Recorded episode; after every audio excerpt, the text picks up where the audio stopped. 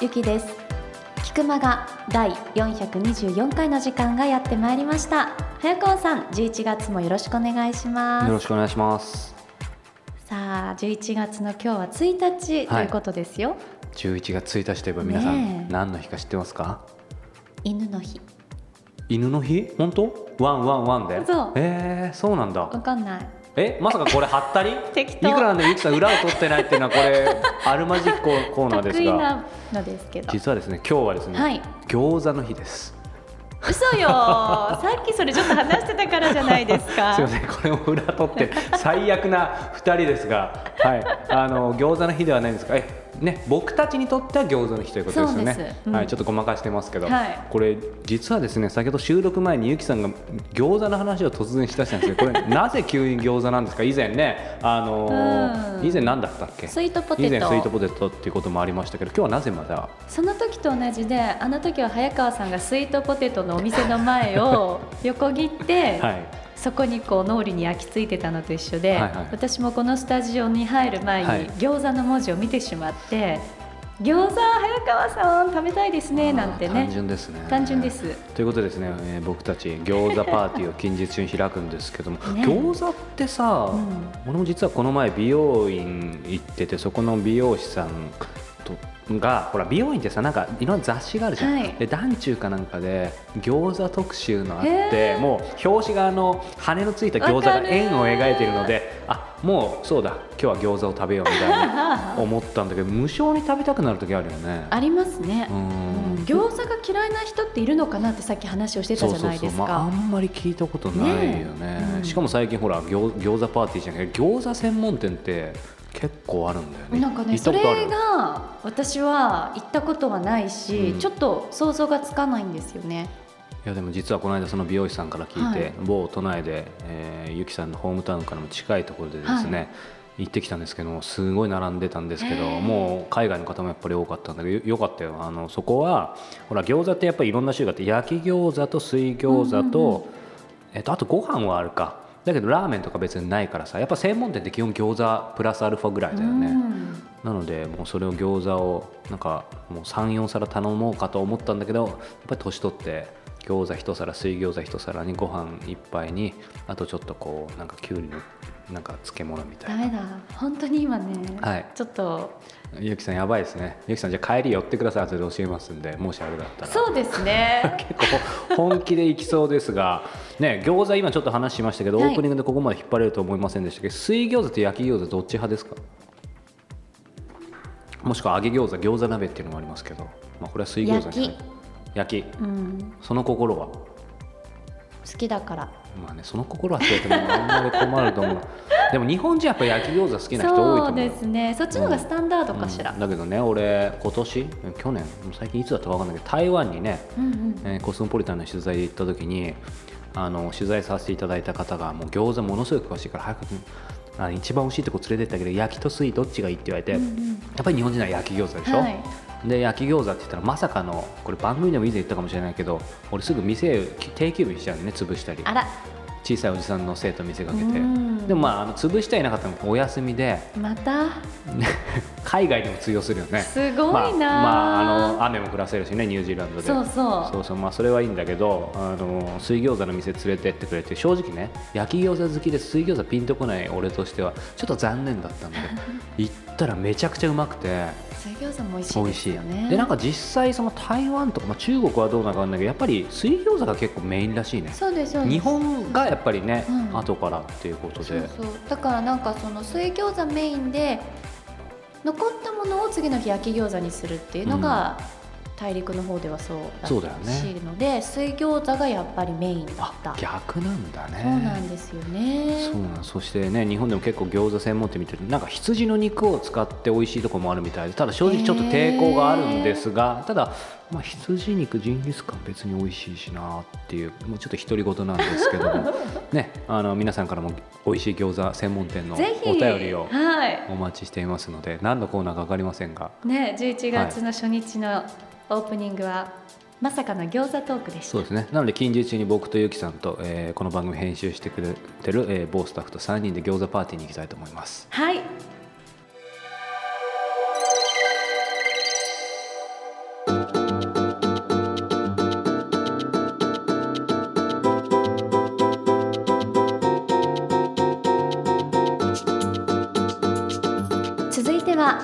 インタビューです。11月は板室温泉大黒屋の第16代当主でいらっしゃいます室井俊二さんにお話を伺ったということなんですが。はい、えー今板室温泉大黒屋と申し上げたんですけども、えーこの、えー大黒屋さん旅館なんですけども、16代ってすごいよね当主。確かに今スラッと読んだけど16代ってことはいつぐらいからなの？なのでですね創業465年なんです今年。すごいよねいいつなんだろうね室町時代とかそんくらいかね。というぐらいこう歴史のあるそこの16代当主なんですけども、すごいな。えー場所はですね、えー栃木県、えー板室という場所があるんですけど大体那須塩原の近くですね。都内から車で2時間、まあ、2時間ちょいぐらいかな。はい。っていう感じで着くところなんですけれども今回、えー室井さんにインタビューさせてもらったきっかけというのは、まあ、この番組内でもお話ししているんですけども実はですね、えー6年にわたる、えー恋が実ったんですね。恋が実ったっていうとちょっと語弊があるんですけども、えー6年前にですねそもそもなんですけども、はい。えー僕が横浜美術館の、えーラジオ美術館という番組をプロデュースしている時に、えー室井さんにインタビューさせていただくということでえーこの大黒屋に伺ったのが、えー初めてでした。はい。ただし、えーこの板室温泉大黒屋さんというのはですねこの室井さんが、えー旅館に、ほえーコンセプト保養とアートの宿ということですアートです。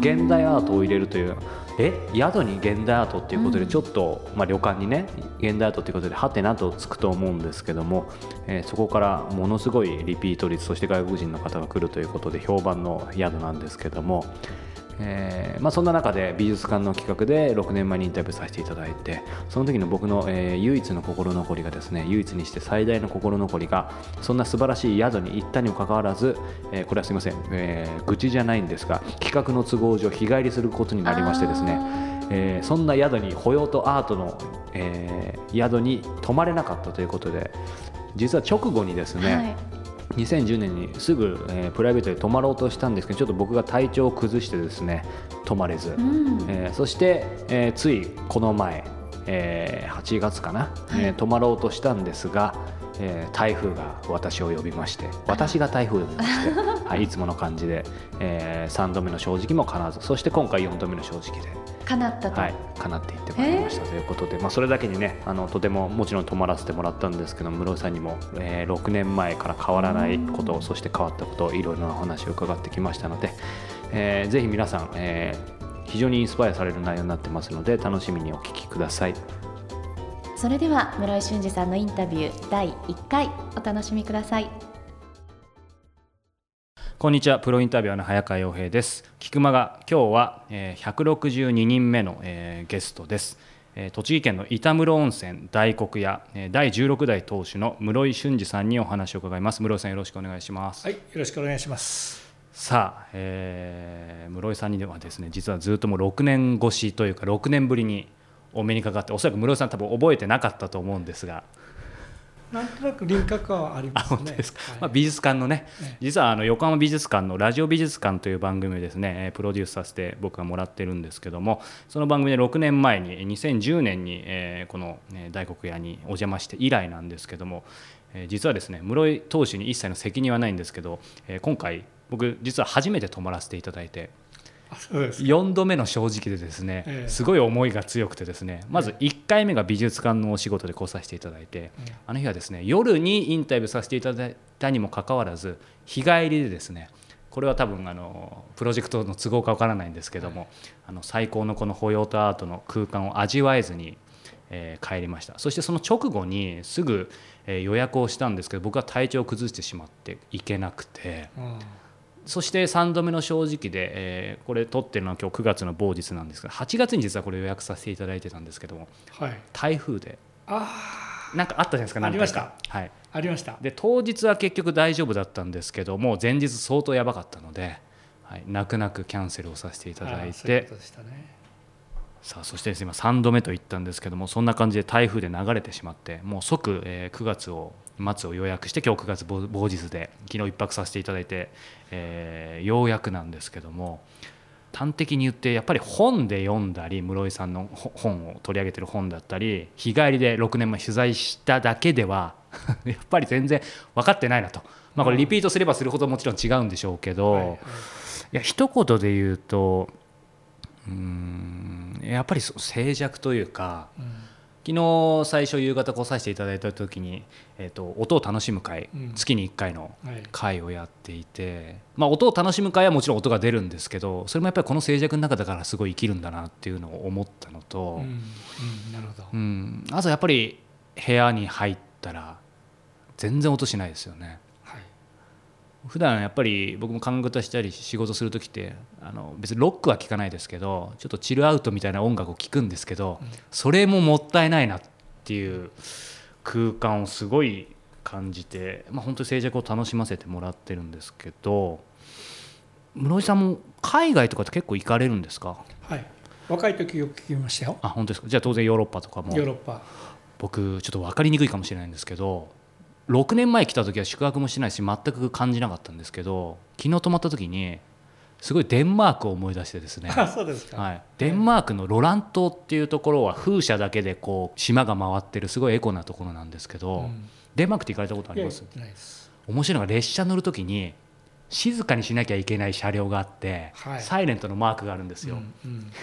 でちょっとうまく言えないんですけどそれを思い出して、うん。いやそのぐらいなんか、まあ、静寂うん。を大事にしてる空間をちょっと思い出したんですけど、まあ、それ静寂っていうキーワードでなんか室井さんが今思うこととか別にそんなに心がけてないのかまあもう見るからに静寂ですけど、あの自然界っていうのは静寂なんですね、うん。でもお客様が入ると静寂じゃなくなる可能性がありますよね。大いにありますね。ねそうするとそのお客様を静寂になってもらいたい装置を考えるんです、装置、はい、うん。例えば玄関にはあの今は、えーガラスの作家の西中さんという作家の作品を置きながら亀が埋まってますあそこに。うん。あれ水金窟っていうのがあるんですよ。水金窟？水金窟。江戸時代の庭師がねお茶を入れる時つくばいがありますね、はい。その中に亀を入れたんですよ。うん。そうすると静かな静寂じゃないとそれは聞こえない、そもそもうん、それをありますよっていう告知はしてあります。うん。で静寂になってくださいというのはお客様の方が捉えてもらうわけです、確かに。うん、だからそういうお客さ、お客様って選んでいただきたいんですね私どもの宿を。選ぶ、選んでいただきたいの。うん。うん、でも私どもはそういう空間なり場を作ってうん。いわゆる選びたいのよ。うんうんうんで言葉では選びたいとは言えない。でもこの空間を味わってくれる人はこういう人たちがいいなっていう空間の提供はありますよね、うんなるほど。そういうことなんだ。いうん、だから静かなんです、やなんかいい意味でうん。おおまさにおっしゃる通りで押し付けとかプレッシャーじゃないんですけど、うん。やっぱうるさくできないですよね。うん、そう。だからビジュアルで見るときはうん。玄関入ってくるでしょ、うん。そうすると菅さんの作品があるでしょ？あそこにサモンがあるじゃないですか、うん。そうするとあここは静かにしろって言ってんのかなって感じるお客様がいいのよ、うん。うん、それで音がなんか聞こえるかなうん。聞こえないかな？な何なんだこれは？っていうふうに感じるような五感をうん。鋭い人が来ていただくと、うん今言われたようにはい。なんか静かだよね。でもお客さん入ってるなって感じ、うんうん。そうですね。本当いるのかなと思いますけどいらっしゃいますよね。はい。それってなんかいきなり突っ込みますけど何でしょう？どこまでこう室井さん計算って言い方がいいか分かんないですけど緻密にやってるんですかね？そうですね。あのうちの場合はコンセプトが保養とアートっていうねコンセプトですから、はい体を治しに来る人がいるんです、はい。まあ、精神性も含めた体調を良くしたいと。うん。あるいは肉体的にも含めて、でその人ってやっぱり静かにいたいんですよ、うん。うん、で静かにいたいっていうタイプとうん。リゾート感覚で来るって人がいますよね、うん。でもなんとなく騒ぎたいっていうタイプもいますね。で私の方は静かなタイプを取りたいわけよ。うん。そうすると静かなタイプのお客様が来てもらいたいでも静かなタイプの人来てくださいっては言えないじゃないですか、うん。感じてくださいって感じ、うん。うん。すると玄関に入った時あここは静かにした方がいいかなって察知するタイプのお客様うん。に演出してあると、うん。うん。でも正直そのもうもちろん口コミでいらっしゃる方もたくさんいると思うんですけど、まあ、一発で来る人もいるわけじゃないですか、ホームページとか何かで見て、はいはい。そうすると言い方でいいか分かんないですけど究極的にはお客様がその予約の段階で選べないわけで、うん。その辺はでも例えばホームページで何か工夫を凝らせそういう表層的なことじゃないかもしれないんですけど何かあるんですかね？あのホームページではそれなりのことの画面を出したり何かしますよね、それからコンセプトみたいのをちゃんとあ文字でも言いますよね、でそれでも、まあ、人気あるから行ってみようかっていうタイプの人もいますよね。でいろいろなタイプがいるけどフリーでファッと入ってきてうん。泊まりたいっていう、うん。でもこう入った瞬間に私は玄関はちょっと緊張感があった方がいいかな。と思ってではい。で部屋に行ったらだらしなくっていうか、んこうリラックスできるというか、そういうふうなものが宿屋の根本的に必要かなって昔から思ってましたね。でそのための装置って何なのかとか、っうん。ていうことを考える。そうかもうそれこそねその装置を上げたらもうキリがないほどいろいろあるんでしょうけどでも確かにその玄関での緊張感そこでちょっと流行りで来た感じの人もやっぱちょっと変わりますよね、うん。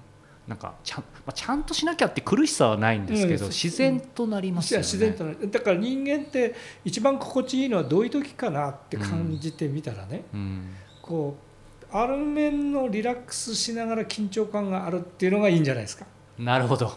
リラックスと緊張が両方うまく共存してると共存してると。うん。そういう場を作れれば、確かに、うん、これはうん少しずつでも口コミだったり、ただ表現するとなると画面ではなかなか表現難しいですよね。いやでもおっしゃるとりリゾートじゃないですよね。リゾートじゃないんですよ。でもいわゆるくつろぎとか癒しもあるんですよね。そうです。なんだろうきそう。だからちょっとシャンとはするんですよね、うんうんそれが共存してるっていうのはちょっと不思議なあんまり僕も相当ホテル国内外泊まってますけどないですよね。うんまあ、うんないというかあるのかも分かりませんけど、うん。私なんかはやっぱりその宿屋のねうん。本質的なとこってどこかなっていうと、特にこういう、まあ、那須塩原市ですけど東京から約い新幹線ですと1時間半ぐらいじゃないですか。それで、くえータクシーなりバスで来た時もはい。30分40分じゃないですか。で山の中ですよ。と山の中に来るんだっていう頭でいてもらいたいんですよ。うん。と山の中っていうのはどういうのかっていうとね、えーある面でこうシーンとしてて、うん。それで木があってはい。それからそこに渓谷が板物温泉の場合ありますから、はい。そういう自然空間の中で自分がそこに身を任せるっていう形じゃないですか。うん。ねでそれを最大限に生かしながら、うん。なんか期待感のあるようなことの演出をするとうん。その層が、ね、大事にしたいなと思うとうん。人にあまり言わない。うん。と思うんですよ。うん。その大事にしたいと思ったらそこがポイントなんですよ。矛盾矛盾なんですけど、うん。来てもらいたいんですよ、うん。お客様には非常に来てもらいたいの。でもガンガン宣伝してもらってわーっと来る宿にすると、うん。崩れる可能性があるのよ。確かに。だって要求お客さんの要求ガンガンうん言いますから、そしてそれを全部サービスだと思ってやったらうん。崩れますよね、うん。でそこを察知するお客様との微妙なうん。関係性みたいのが、うんこれが宿屋やってて面白い。うんうんうん。今サービスってキーワード出ましたけどいわゆる室井さん考えるじゃあサービスって何ですかね？私が考えるサービスっていうのはね例えば自分が主体なんですね。自分というの。私が。で私のセンスをどういうふうに提供するかそのセンスを提供した時に相手がそれに反応して乗ってくれるか、うん。で乗った時に双方が主体だから。うん。それがうまく関係性を持った時にいいサービスになりいいホスピタリティになるわけよ。なるほど。センスを提案することですね、うんあの今ねその保養とアートっていうまあキーワードもありましたけど、まあ、僕今回泊まらせていただいて、まあ、おかげさまで以前はアート食わず嫌いだったんですけどもそこが室井さんに後ほど話しますけどそこを解いてもらってからそういうものは全くないんですけどただ改めて思うのはやっぱり今の話と一致するかもしれないですけどなんだろうそのアート雇用とアートってこれね聞いてる方ひょっとしたらやっぱアート全然興味ないとか、うん。敷居感じる人からすると、うん。今の話もちょっと緊張感なんていうキーワードも出てきましたから、なんか面白そうだけどちょっともうハードル高いなみたいに感じてる人もいると思うんですが、実際改めて訪れるとそれこそ以前以上に、うん誤解を恐れずに言うとなんだろうな敷居を感じないというか、なんか普通に来て普通に気づいたらまあ部屋もそうですけどアート作品いっぱいあるじゃないですか。でもそれややもすると気づかないんですよね。そうですそうです。その辺のななんだろうただ相当数ある中で、うんなんだろう昨日も音を楽しむ会でも一体感っていうキーワード出てましたけど、そのやっぱりすごく気を使ってるんですかね。うん、そうですそうです。うん。要するにね作品を入れた時にどうだという作品を選ばない。あ俺の私の作品素晴らしいだろうとか、うん。どうだって言ってしまうといわゆる圧迫感があるんですよ。ーはいはいはい。で圧迫感がなくなくて、うん。これ作品なのかね？まあ作品といえば作品か。うん。ってぐらいがうん。私はいいと思ったんですよ、うん。うん、だからそこを選ぶのがセンスじゃないですか、本当そうですね。はいいや今ねうん。こうそのデザインホテルって言葉もね、はい。流行っててそれこそパリとか、えーヨーロッパとかまあ香港とか台湾もありますけど僕もいろいろ泊まってもちろんいいとこあると思うんですけど基本的にはやっぱりどうだっていう感じだったり、色がもう奇抜で泊まってるだけで疲れちゃうんですけど、ただ対極ですよね。まあそういう面で対極です、でもその例えば後でお話出てくると思いますけどその菅さんの作品なんかは、うん。まさにどうだっていうものがいい意味で全く感じない。ないですよ、でもその一方でやっぱりこの6年でいろんな方の作品も入ってってる中で、見れば確かにアートって一発で本当に例えば自然と馴染むようなものじゃないんですけどでそれなりに存在感あるものもあるじゃないですか、うん。階段登っていくと、うん時にあるような、でもなんだろうな存在存在感ないって言っちゃいけないんですけどななんだろう。全部違う方が作って違うコンセプト違うもの違う色なんですけどやっぱり統一感？うん。そそこって、まあ、まさに室井さんのセンス室井さんがそのここに、まあ、飾るというか展示する作品一緒にやっていくアーティスト全てに通じるものだと思うんですけど、そこに取り入れる取り入れないのこう境目っていうのは何なんですかね？まあ、私たちは住んでる時ね文化的なことって意識するかしないかいずれにしてもね、うん、その文文化って言った時衣食住だと思うんですよ、衣食住、うん、ある面の基本は、うん、まあ着るもの。はい。それから住宅とか、うんそれから食とか。でそういうものを意識させながら実はリゾートホテルとかそういうのはどうですか？っていう出して綺麗ですねとかっていう形で出すんですね。で僕はそれを保養保養地の人たちがいるわけだから、うん。まあ、衣食同源みたいな考え方です。はい。要するに添加物は使わないとかそれから本物しか出さないとか、っうん。ていうことをやっていく中でそういうものと合うものとは何であるかっていうことを考えるわけですよ。うん。衣食住と。うん。でその頂点にあるものは芸術文化だと思うんですよ。衣食生活文化ではなくて頂点にあるものは。うん。その頂点にある芸術文化がね、うん。どうだって言った時にいわゆる素朴に我々が生きてきた文化的なことでうん。衣食住があるわけですよね、それが崩れるような形になっちゃうと、うんある面では疲れんではないかって、そうですね。うん、だからギンギン若い時うにんもうなんか楽しみながら行くっていうホテルならうん。それはそれでいいのよ。うん。とかうちは3代とか4代の人たちも来てるわけですよ。うん。ということは疲れないから疲れたくないから来るんだと思うんですよ。うん。目的は。うん。だって健康的に痛いんだもん人間ってのは、はい。でも都会にいたら文明の力の中で合理的な社会の中で疲れるから、うんうん。そうするとちょっと疲れない生活文化みたいなところにちょっと行ってみようかっていうのがうん。私どもの宿ですよ。うん。そこにそれだけだとなんだって思われるからうん。じゃあ芸術文化のそれなりのものもちょっと入れてみるかっていう形ですよ。そうか、でもなんかその疲れないっていうキーワードでいくと逆説的ですけど僕今回泊まらせてもらってああ俺疲れてたんだなと思って、普段それなりに健康的な生活を送ってるつもりなんですけどなんかせっかくここ泊まりに来て言うのもあれですけどもうよく寝れてよく寝れてなんかもうずっと寝てたいなぐらいの感じでななんかやっぱ心の声とか体の声がよく聞こえますよねここにいると、うん。うん。でそれが伝統的にね私ども続いてんだと思いますよ。うん。465年も。そうですね今年、うんなぜかっていうとそういうキーワードがあるからうちの中に、あそうなんですね。あのあのいわゆる家訓みたいな中に、うん。うん、だから物事をやっていく時に、うん。そのどうだってやっちゃわないで、うん。なんとなくふわーっと包み込むと。ね、で包み込みながら実は包み込んでますよっていうものを言葉に出した時うん。にどれですかって言った時に一番いいのが芸術作品みたいのであこれそうなんですこれそうなんですか。私にもできそうなですねっていうのがいいのよ。うん。そこが全部もう根幹なんですね全てにおいて。そうそうそうそう。でもその家訓って言いましたけど言えるのか分かんないですけどそういう言葉があるんですか？代々伝わる。代々というわけじゃないか どうか分かりますけど、はい。物事をやっていく時にうん。石垣を積むようにやるようにって言われてるんですよ。うん。石垣を積むようにやるっていうことはどういうのかとプロセスをしっかりやりなさいっていうことでしょ。うんうん。でプロセスをやるからこそ高い石垣ができるわけですよ。確かに積まないと無理ですよね。積まないと無理です、で積むような人間になりなさいっていうことですよ。うん。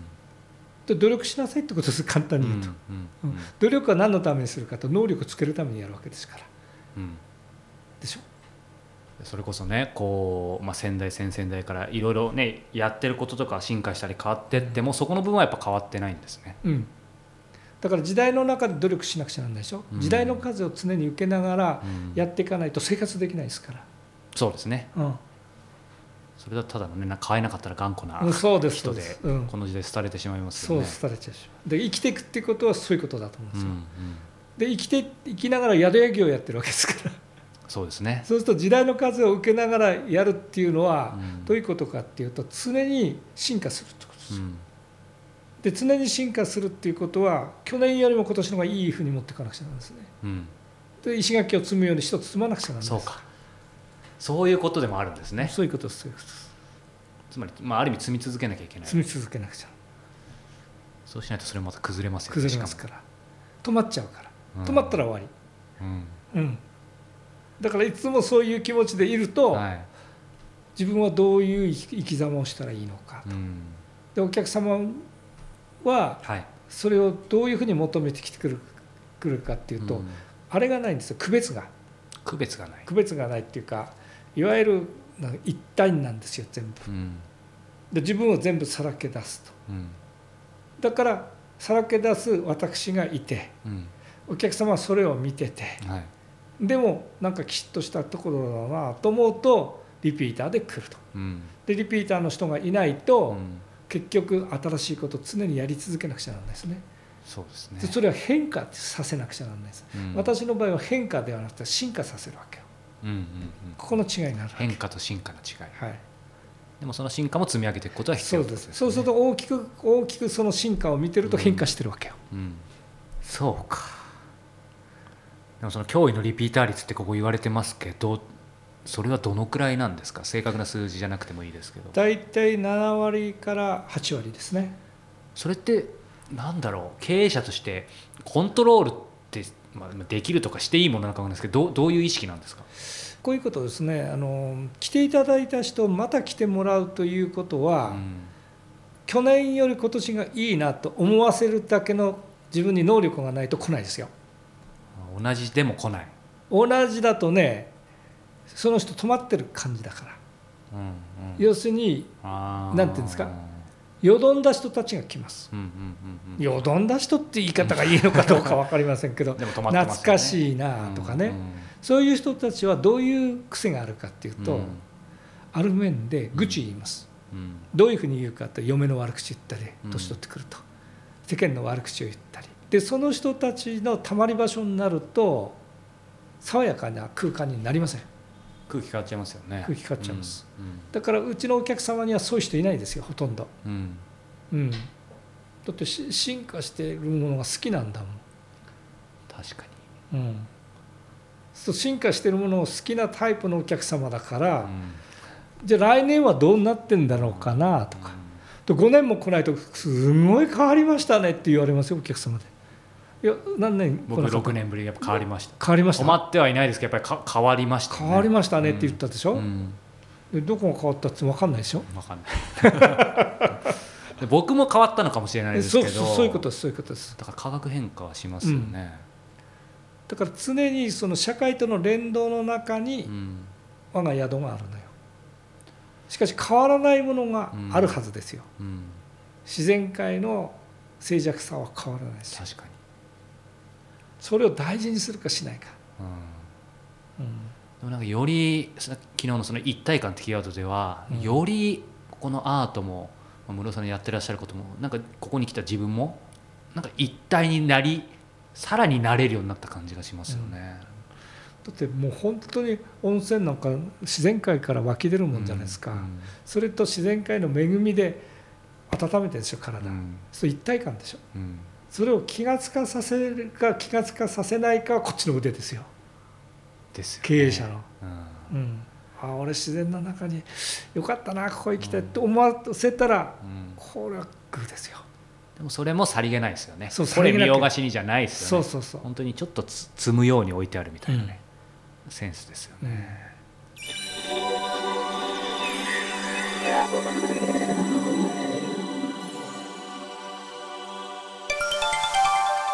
ライフアップデートクエスチョン。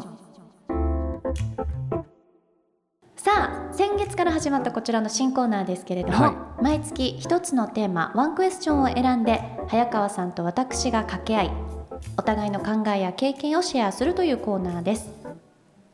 前回はですね、はい。あなたが大切にしている習慣は何ですかというそうですね。突然のはい。クエスチョンだったんですが、はいねゆきさんの習慣なんかも聞けたり。そうですね。何言ったかしら、ゆきさんはですね先にもう、えーなんかやりたいことをメメモかなんかストックしといて空いた時に入れるって言ってましたね。全然言ってないと思うそんなこと。言ってないよ。メモじゃないけど。言ってないよそんなこと。間違ってない誰かと。皆さんこれ前月ちゃんと聞いてみてください。これどうしましょうゆきさんもし入ってたら。やりたいことをちゃんとストックしといて自分でそれを空いた日にやるって言ってたよそう私なんか一人で一人の時間を大切にしてるって言ったと思うよ。すいません。これここで夫婦喧嘩みたいになってきましたけども。ということでですね。これほら自分の考え経験をシェアする素晴らしいコーナーのはずですけど喧嘩を始めましたけども、ね、前回あなたが大切にしている習慣なんですかとか、僕はねルーティンを外すという答えだったと思うんですね。確かにねおっしゃってた、それ覚えてるよ。はい。ということで、えー前回聞いていない方はこのあなたが大切にしている習慣なんですかというものもぜひやってもらいたいんですけども、はい。えーじゃあ今回は、うん。えーこんなクエスチョンでいきたいと思います、最近最も心が動いたのはいつ？どんな時ですか？ね、先ほどオープニングでも話してたんですけどもやっぱり忙しさにねかまけて忙しすぎるとこう心が動くことというか、まあ、よくも悪くもあんまりもうなくなって気づいたら枯れてたみたいなね。枯れてたね、はい。はい。こともあり餃子パーティーなんかも、ねね。先ほど企画したんですけども、え。ゆきさんどうですか？心が動くこと。うーんこれすごく難しいクエスチョンですね、うんそうなんですよ。最も心が動いたのはいつどんな時ですか？残念ながら最近はないですね。全く、逆にね、うん、心が動いていないことを嘆いています。あでもねこれそうあの全問答じゃないんだけどある意味そういう答えも期待していてうん。そこにも気づくよねこの質問あると。そうなの。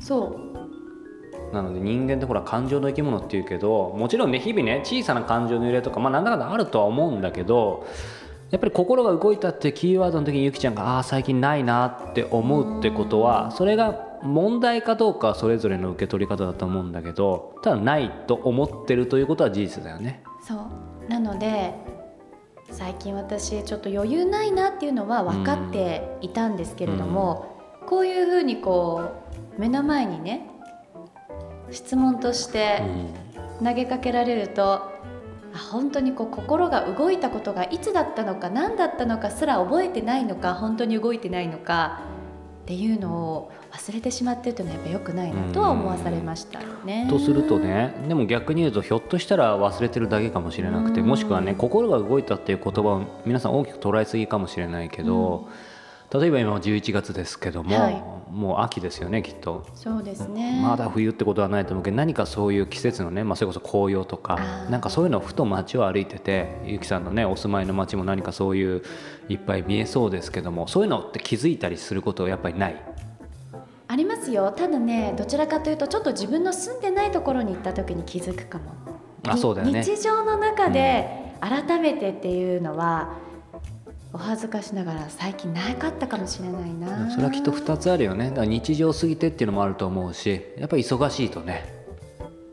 目に見えてないのかもね。うん。なのでやっぱり立ち止まることも大事かなと思いつつゆきさんはい。さらに突っ込みますと、はい。そんな心が最近動いていると感じられないゆきさんじゃあどうしましょうか？どうしましょうかね。ちょっと働き方を変えようかしら。あら。でもほらなんかねゆきさんとこうこの34年お仕事をさせていただいてやっぱり波はみんな、まあ、ゆきさんもあるよね。そのすごい忙しくてある意味うん。枯れ枯れてるって言ったらいけないけど。こうほら忙しいことはすごくありがたいことなんですけど、やっぱこう自分を忘れてしまうほど忙しいとね。それは充実とかね満足度は下がっていくので、そのバランスっていうのを考えて仕事はしないといけないなっていうのはすごく考えてますよね。そうだよね。うん。ちなみに、えー僕が聞いてばっかりでしたが僕が最近心が動いたのはいつうんどんな時ですか、ということでですねここでかっこよく何？こんなこんな葉っぱ葉っぱが落ちててどうこうってちょっと情緒的なことも言いたいんですが、ええ。実はですね僕もですね、えー僕はですねちょっと逆パターンでですね、はい。心動いたんですが、うんやっぱりポジティブなことがあんまりなくて、うん。ね、外から見るとどういうふうに映ってるか分かんないけどすぐ出てきたのはですね、えーネガティブなことでした。はい。先日ですね、えーちょっと東京を離れてある場所行った時に、えー板室温泉じゃないんですがある美術館行ったんですね。うん。でその時に、えーまあ言ってもいいでしょう、えーたくさん日本のいろんな場所にあるオルゴールの美術館に行ったんですね、あはいそこでですね、えー学芸員さんというかスタッフの方が、えーオルゴールも結構年代物で、えーちょっとアクロバティックなオルゴール。普通のオルゴールじゃなくてそこに人形をくっついてその人形はオルゴールと一緒になんか動く。みたいな。でそれをねこう来てる人何十人みんな見てくださいみたいな感じ。でで僕がですね、まあ、普通に並んで見てたわけですよ。そしたらですね、えーある、えー親子がですね女のお母さんと娘さんがですね真ん前にですねざっと来てですね僕を見てその前に立って僕は見えなかったというですねねそんな何百人もいるわけじゃないんですけど、まあ、正直僕は、えー人間、えーまだまだなのでかなりムッとしますよね。したんですね。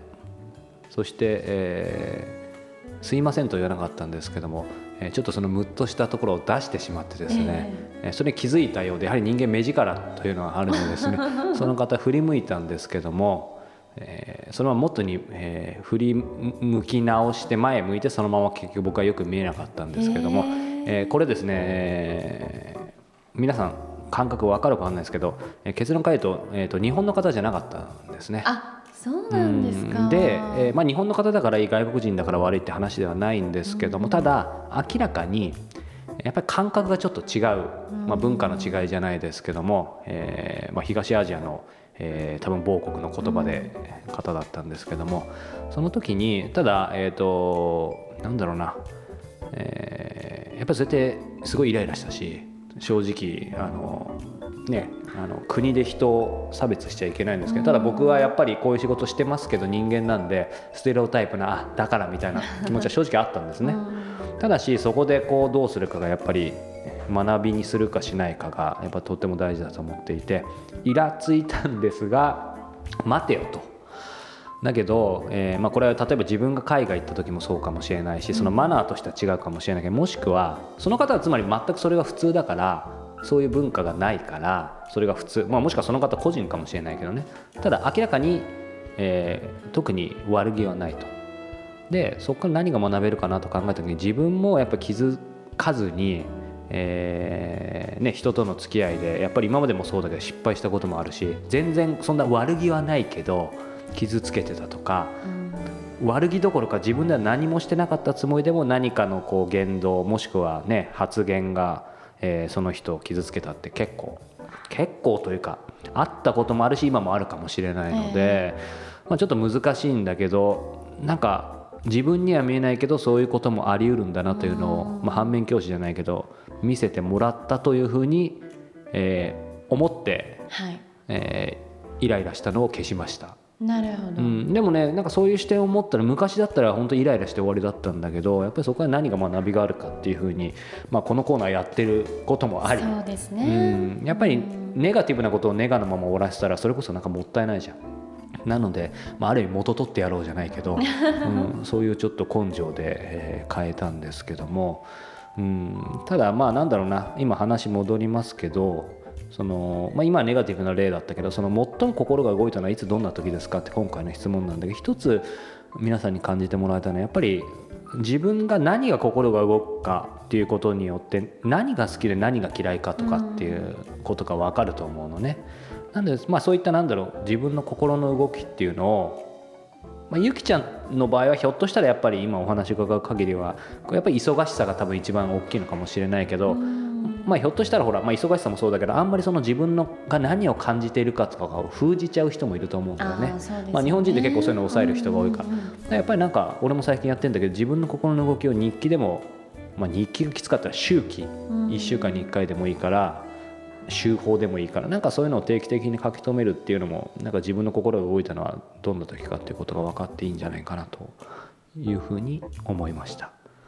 ということで今週はクエスチョン。最近最も心が動いたのはいつどんな時ですかという、えーことでした、えー今回のゆきちゃんの言葉を皆さん覚えておいてください、えー来月復習をするかもしれません。はい。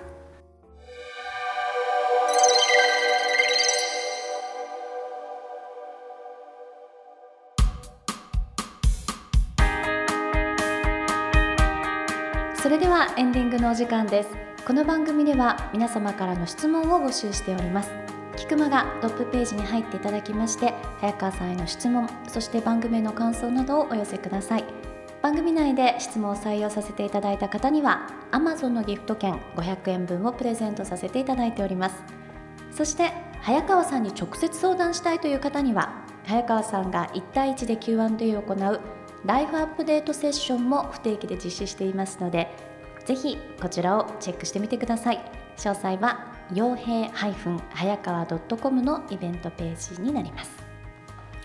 はい。さあそしてですね、えー石平ブックトーク小説家と過ごす日曜日、えーメールマガジンも引き続き配信中です、えーイラさんに直接質問できる、えーそして新作短編が迷子を読めるというのはとても、えー大きな、えーコンテンツなんですけども、えーそこからですね久々にショートショート短編をちょっとご紹介したいと思います、はい。えーショートショート第27回マリッジブルー。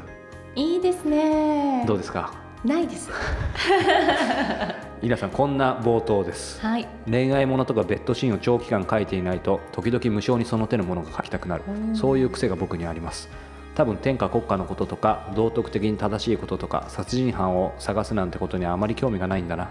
さて今回は実際によくありがちな女性の結婚直前の気分を描いてみました。結婚は素晴らしいけれど鬱陶しくもある。相手が誰にせよ他人と一緒に暮らすのは難題なのだということで。なんかねイラさん書くといいよね。うん。結婚は素晴らしいけれど鬱陶しくもあるところ。えこれって逆にでも男性もマリッジブルーってあるのかしら？ねえ。どうなんですかそれイラさねんにちょっと質問してみましょう男性版もかなんかちょっと描いてほしいかも、男性のマリッジブルー。うん、これちょっと実はあの明日イラさんと会うので、はい、収録なのでちょっと言っときましょうあか本当ですか、はい、もしくはぶつけてみようか。マリッジブルーありましたかって。あまあそれは個人的なあれか。逆にこうリスナーの皆様も多分結婚されてる方も多いから、女性に特有の言葉のようにマリッジブルーって思いますけど男性もあるのかな、まあ、最近ねちょっと装飾男子も増えてるから、まあ、ちょっとそれと関係あるか分かんないけど男性が女子化してるかもしれないからあるかもしれないよね。まあでも結婚して一人じゃなくなるってことは男性も女性もステータスはね、うん、同じく変わるわけなのでそ,、ね、それはあっても不思議じゃないですよね。そしてねいい悪いではないけどねあのその方と結婚するということは、うん、ねえー、このマリッジブねね、うん、えー、もう他の方は選、えー、ダメということですから。なので、えー、そういう意味でマリッジブルーってやっぱりね皆さんあるかもしれませんので。これゆきさんちなみに、はい。ね、想定家庭でいうのもあれですけどもゆきさんまだご結婚されてないと踏んでいますが。ギリでしてないです、はい、やっぱりマリッジブルーになると思いますか？これ変な話ですけど。思いますね、やっぱりなんか考えるんだ、ね、特にこう独身の期間が長ければ長いとほどマリッジブルーと言われるものは、うん、こう重いんではないでしょうかね。あどうかな。ブルーというかマリッジディープブルーかもしれませんけど、ね、そうそうそうそう。そこから這い上がれないかもしれないんじゃない。これ結婚してる方もしてない方もあのいろいろ考えながら楽しめると思いますけど僕個人的にはねこれイラさんのこの短編終わり方がいいですね。あら。さすが石平という感じでですねぜひ、えー、初月無料ですので石平ブックトーク、えー、石平公式サイトからチェックしてみてください。